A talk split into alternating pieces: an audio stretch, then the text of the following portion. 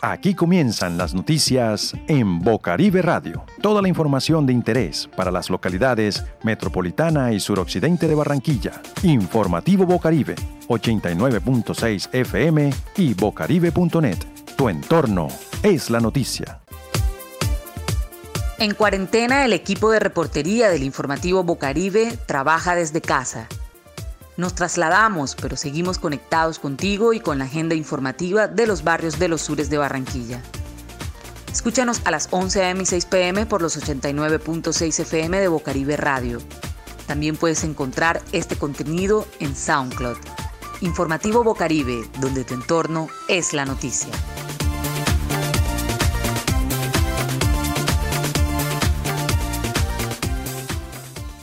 Estos son nuestros titulares.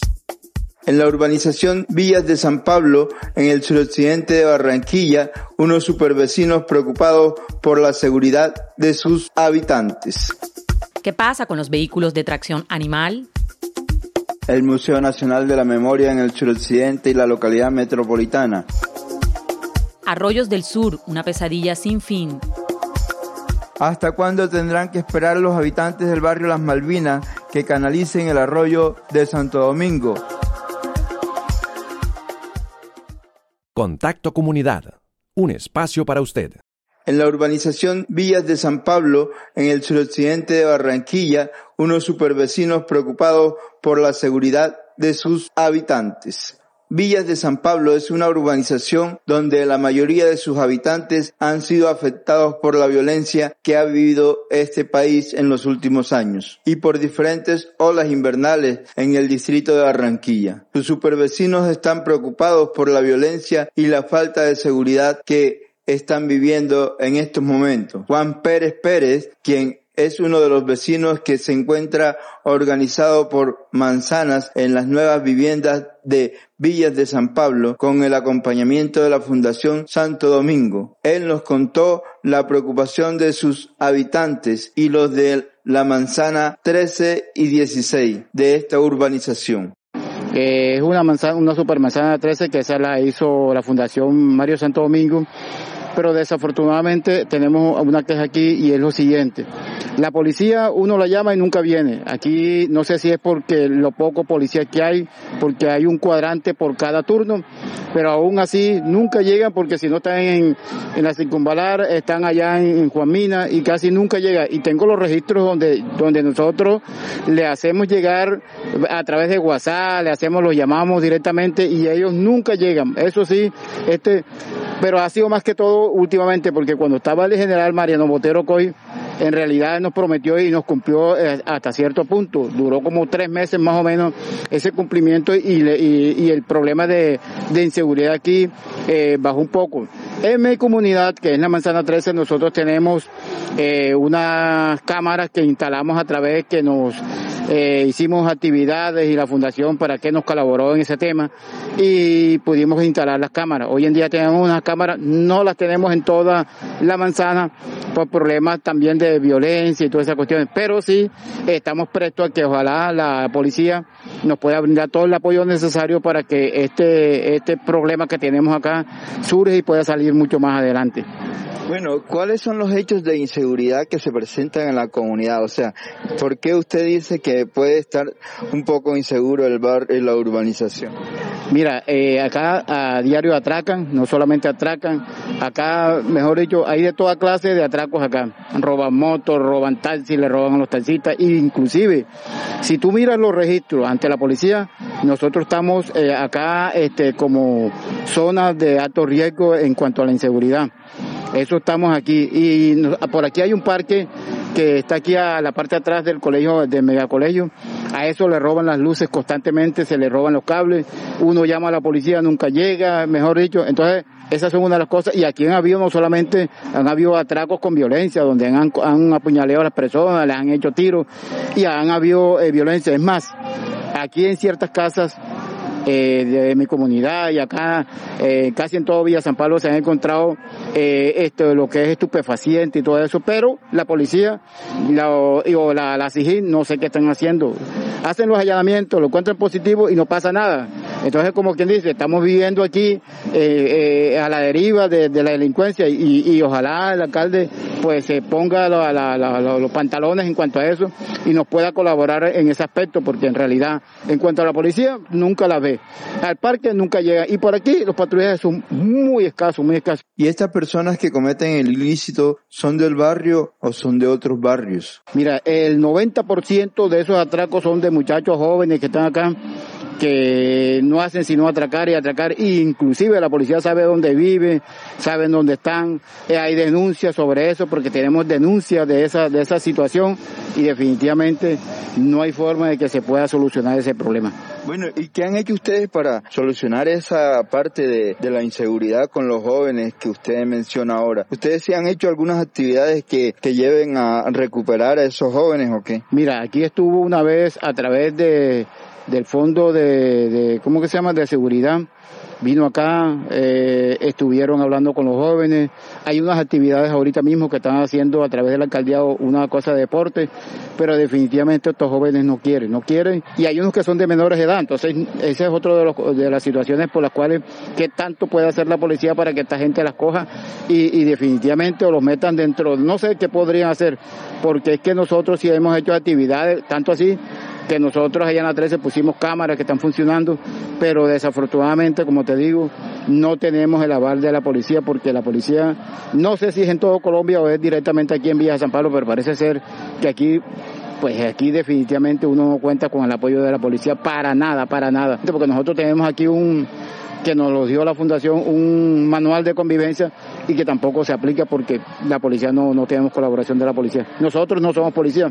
Queremos, sí, queremos trabajar por este barrio para que este barrio sea un barrio excelente porque esto se llama, eh, el proyecto se llama Sueños y Oportunidades, pero parece ser que no. Es más, esto ha afectado no solamente acá a nosotros los habitantes, sino también los habitantes que están viviendo allá en, en otras construcciones que están haciendo. ¿Cuál sería el mensaje para los vecinos? Hombre, que todos trabajemos por esto y que hagamos las denuncias. Haciendo denuncias creo que podemos llegar lejos. Los habitantes de Villa de San Pablo esperan que con la solidaridad de los vecinos y de los supervecinos puedan superar esta situación de inseguridad que están viviendo en este momento, como han superado otras problemáticas. Ecología, medio ambiente y buen vivir en el informativo Bocaribe. ¿Qué pasa con los vehículos de tracción animal? El movimiento animalista del Atlántico una vez más se ha manifestado en contra de la desatención por parte del gobierno distrital respecto al programa Sustitución de Vehículos de Tracción Animal de la actual administración. Los mal llamados carremula o caballos y en otros casos burros son animales que aún hoy día son sometidos por muchos años y víctimas de las rutinas diarias y sobrecargas por todos los sectores de la ciudad, en especial en los barrios populares. Y cabe mencionar que para muchas familias los carros de mula representan su sustento diario. Pero ¿y el programa de sustitución de vehículos de tracción animal? Son 500 carromuleros aproximadamente a los que no se les ha hecho la sustitución en Barranquilla, un proceso que está en deuda por parte del distrito desde hace varios años, cuando se hicieron restituciones que buscaban sacar de las calles a los caballos y burros. En datos de la Policía Ambiental, en el área metropolitana hay más de 2.000 vehículos de tracción animal a la espera de lo mismo. El movimiento animalista de Barranquilla y el Atlántico le piden al secretario de Gobierno distrital, doctor Clemente Fajardo Champs, realizar más operativos de control para que velen por el bienestar de estos animales en la ciudad. Asimismo, le solicitan a la Policía Ambiental de Barranquilla y su área metropolitana, quienes tienen la autorización para decomisarles a los propietarios los equinos que se encuentran en las vías en condiciones lamentables. Escuchemos a Jairo Holguín, reconocido animalista de la ciudad, quien además coordina la red de animalistas de Colombia. Él nos expresa su preocupación ante esta problemática a la que le ha hecho falta durante muchos años hacerle frente. Existe un decreto desde el año 2012 donde los alcaldes están en la obligación de sustituir estos vehículos y eh, convertirlos como eh, vehículos para no perjudicar a miles de familias que viven de, este eh, sector laboral. En Barranquilla se hizo un censo de 919 vehículos de tracción animal en la ciudad, de los cuales 338 eh, en el 2017 quedaron pendientes para mejorarle la calidad de vida a estas familias y mejorar la calidad de vida de, los, de estos animales. Faltan 578 animales para sustituir. Yo creo que el alcalde actual de Barranquilla debe crear y debe implementar el otro año para acabar con los carros de mula en la ciudad.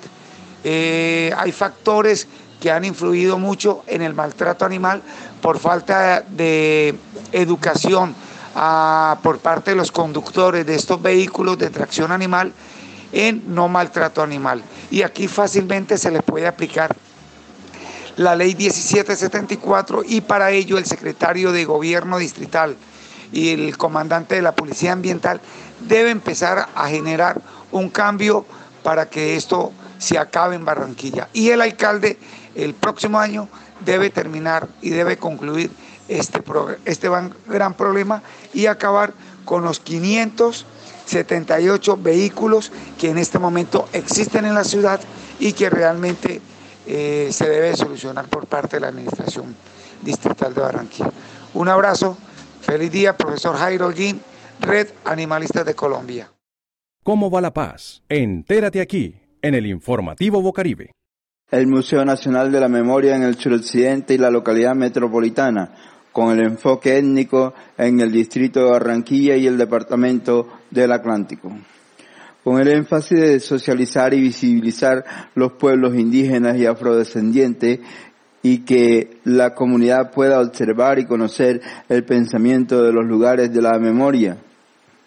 Llegaron a estas dos localidades en la Plaza de la Memoria Alfredo Correa de Andrés, asentamiento Pinar del Río, Villas de San Pablo, la urbanización Las Gardenias y Villas La Cordialidad. De igual manera llegarán al Departamento del Atlántico en Malambo, con actividades lúdicas para niños y provocando la reflexión y la participación de las víctimas en la discusión sobre lo étnico y la memoria de los pueblos. El informativo Caribe dialogó con la responsable de la actividad, Marcela García, y esto nos comentó. Bueno, nosotros en este momento estamos con un escenario móvil que hemos llamado el Picó de la Memoria. Eh, este pico de la memoria lo estamos realizando en el marco de la exposición temporal que hace el museo todos los años, eh, que en este año pues se llama Sanaciones, Diálogos de la Memoria, y eh, la exposición ronda, digamos el centro de la exposición es el concepto de sanación, como una propuesta que nos hacen los pueblos étnicos, en específico los pueblos indígenas eh, quienes nos hablan que no solo hay que referirnos al término de reparación, como nos dice la ley, sino que ellos lo llevan un poco más allá y nos hablan de la sanación, ¿no? Y nosotros lo que queremos con esta exposición pequeña, digamos, eso es una muestra, lo que trajimos más las actividades, es generar este diálogo con las personas del Caribe y más allá de decirles que es sanación, es que todos nos preguntemos qué significa sanar para nosotros. En Barranquilla se dice y en toda Colombia se dice que en Barranquilla no pasa nada. ¿Por qué la decisión de venir acá a Barranquilla? ¿Qué, los motivó acá? Por un lado, eh, estas exposiciones se hacen cada año en un lugar distinto del país y no habíamos venido a la costa caribe. Entonces fue como la primera razón. Pero lo segundo es que aunque se diga que en Barranquilla no pasa nada, Barranquilla es una ciudad receptora de víctimas. Y también sabemos que incluso dentro del perímetro urbano de Barranquilla se han producido hechos victimizantes. Entonces también es un llamado a que, a que reconozcamos que sí pasa, que es el primer eh, como paso para que podamos empezar a trabajar en la reparación y en la sanación. Justamente dentro de Barranquilla estamos eh, visitando barrios y urbanizaciones donde hay población mayoritariamente víctima y población eh, en riesgo vulnerable. Eh, estuvimos en Pinar del Río, luego vamos a Gardenias, eh, luego vamos a Villa Cordialidad y vamos a Malambo y a Soledad. ¿Qué hacen? ¿Qué hacen específicamente acá? O sea, ¿cuál es la actividad que trae el museo para acá?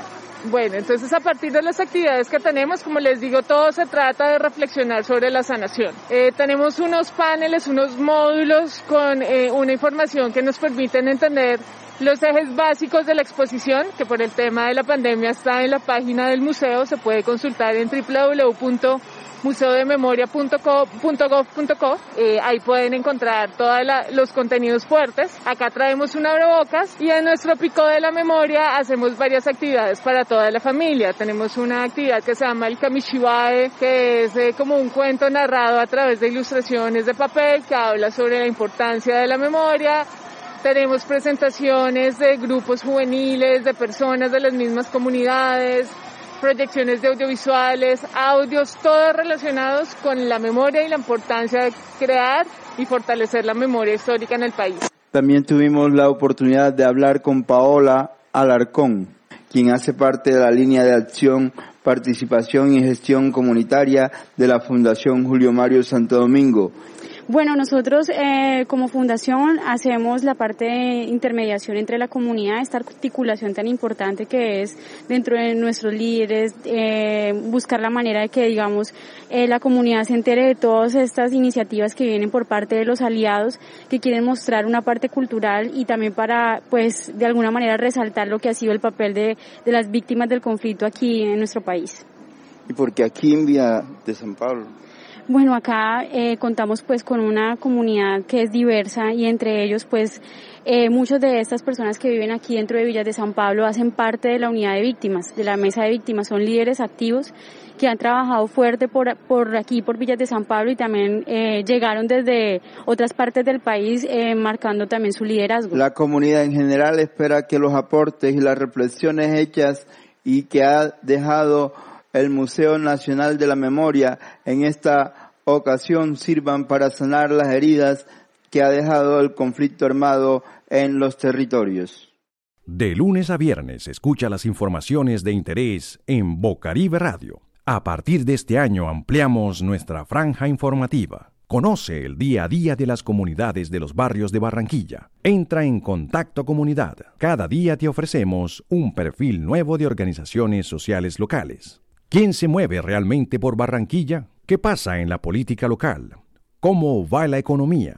Análisis, discusiones, testimonios, informes. ¿Cómo está la movida cultural? Aquí te contamos. O mejor, ven y lo hablamos juntos en Bocaribe Radio. Franja informativa de Bocaribe Radio, donde tu entorno es la noticia. Arroyos del Sur, una pesadilla sin fin, Hoy entramos en contacto comunidad con el barrio La Pradera, al suroccidente de Barranquilla. Dialogamos con el presidente de la Junta de Acción Comunal de este sector de la ciudad para conocer la denuncia que hoy extienden y que tiene que ver una vez más con el abandono y la indiferencia distrital frente al arroyo El Salado y el arroyo El León, los cuales en la actual temporada de lluvias que estamos viviendo tienen preocupados a los habitantes de La Pradera, Los Ángeles 2, Los Olivos y el resto de sectores que atraviesa este gran río de aguas lluvias. Pero que sea el propio señor Edison Palma quien nos describa la situación. Gracias por abrirme este espacio en su prestigioso noticiero.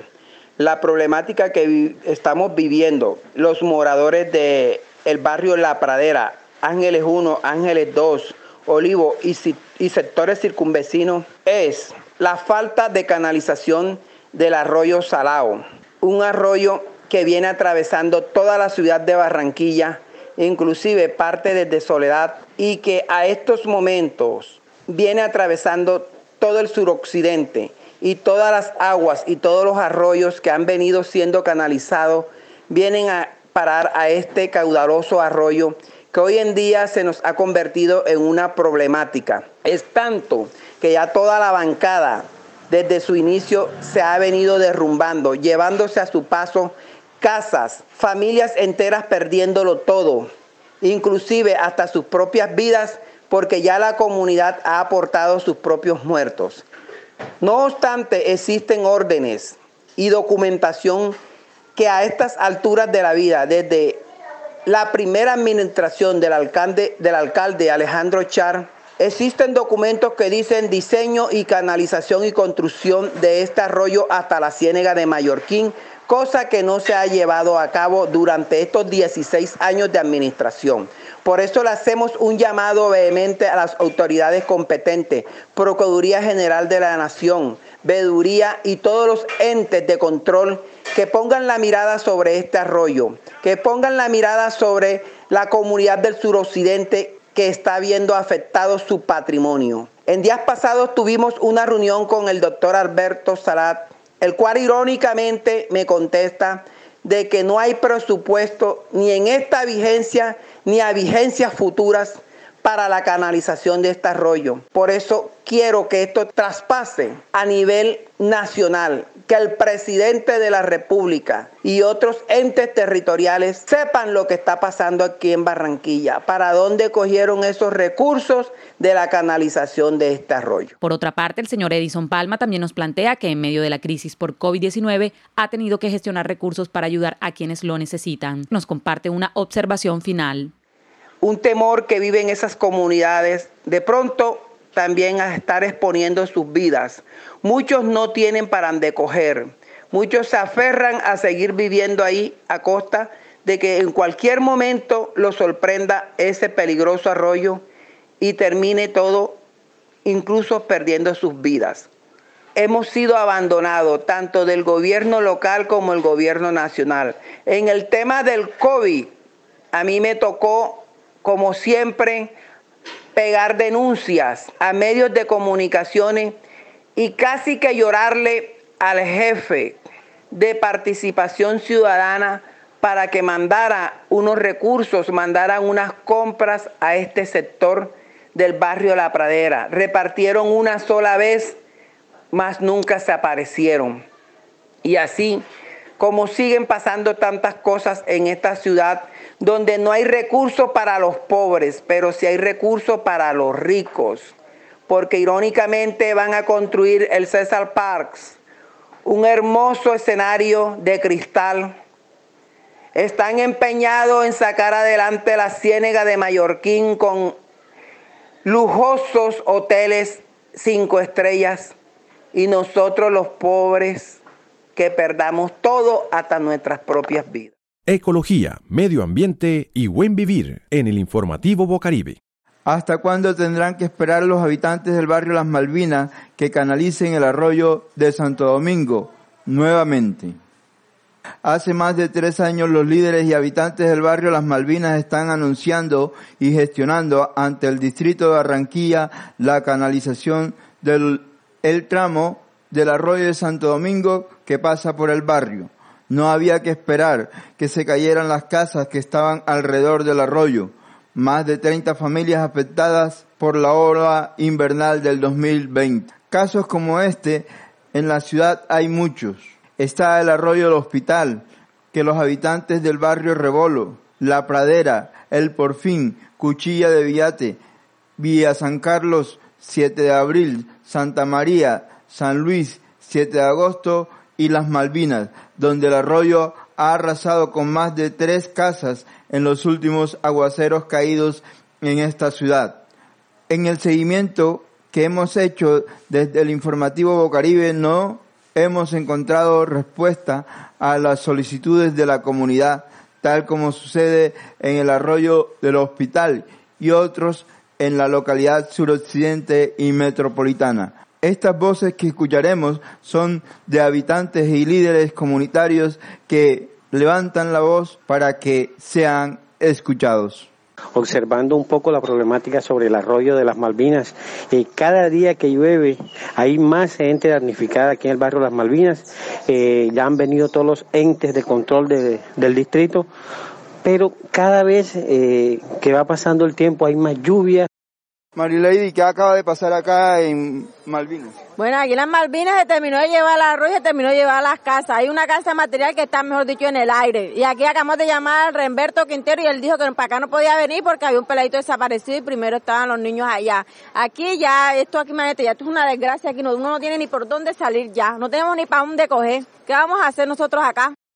Y vinieron y se dieron de cuenta de toda esa cosa y le dijeron a las personas que le iban a dar, era 200 mil pesos por mes nada más para arriendo a esas personas. Imagínate los arriendos con lo que nos salió la Ana Saltarín, 250 mil pesos por mes.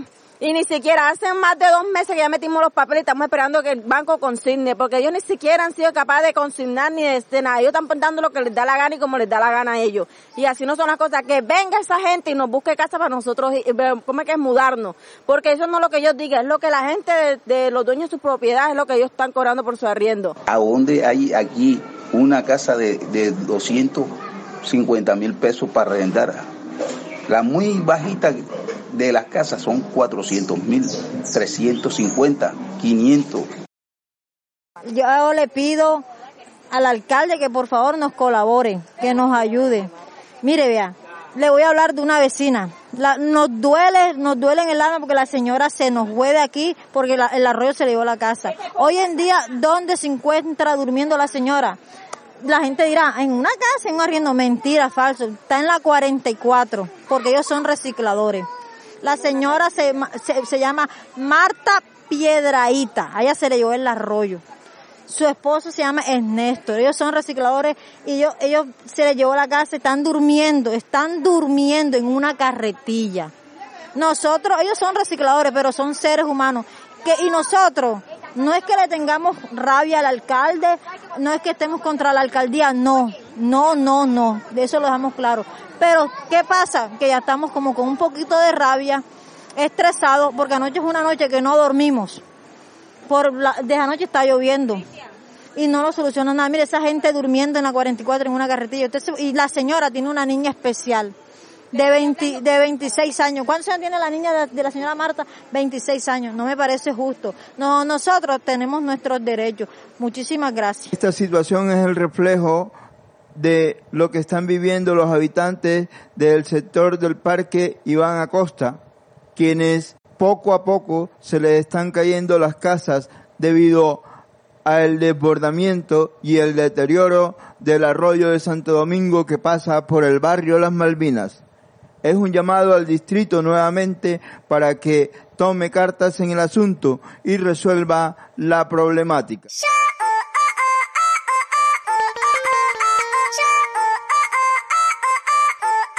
Estas fueron las noticias de hoy en el informativo Bocaribe. Tu entorno es la noticia.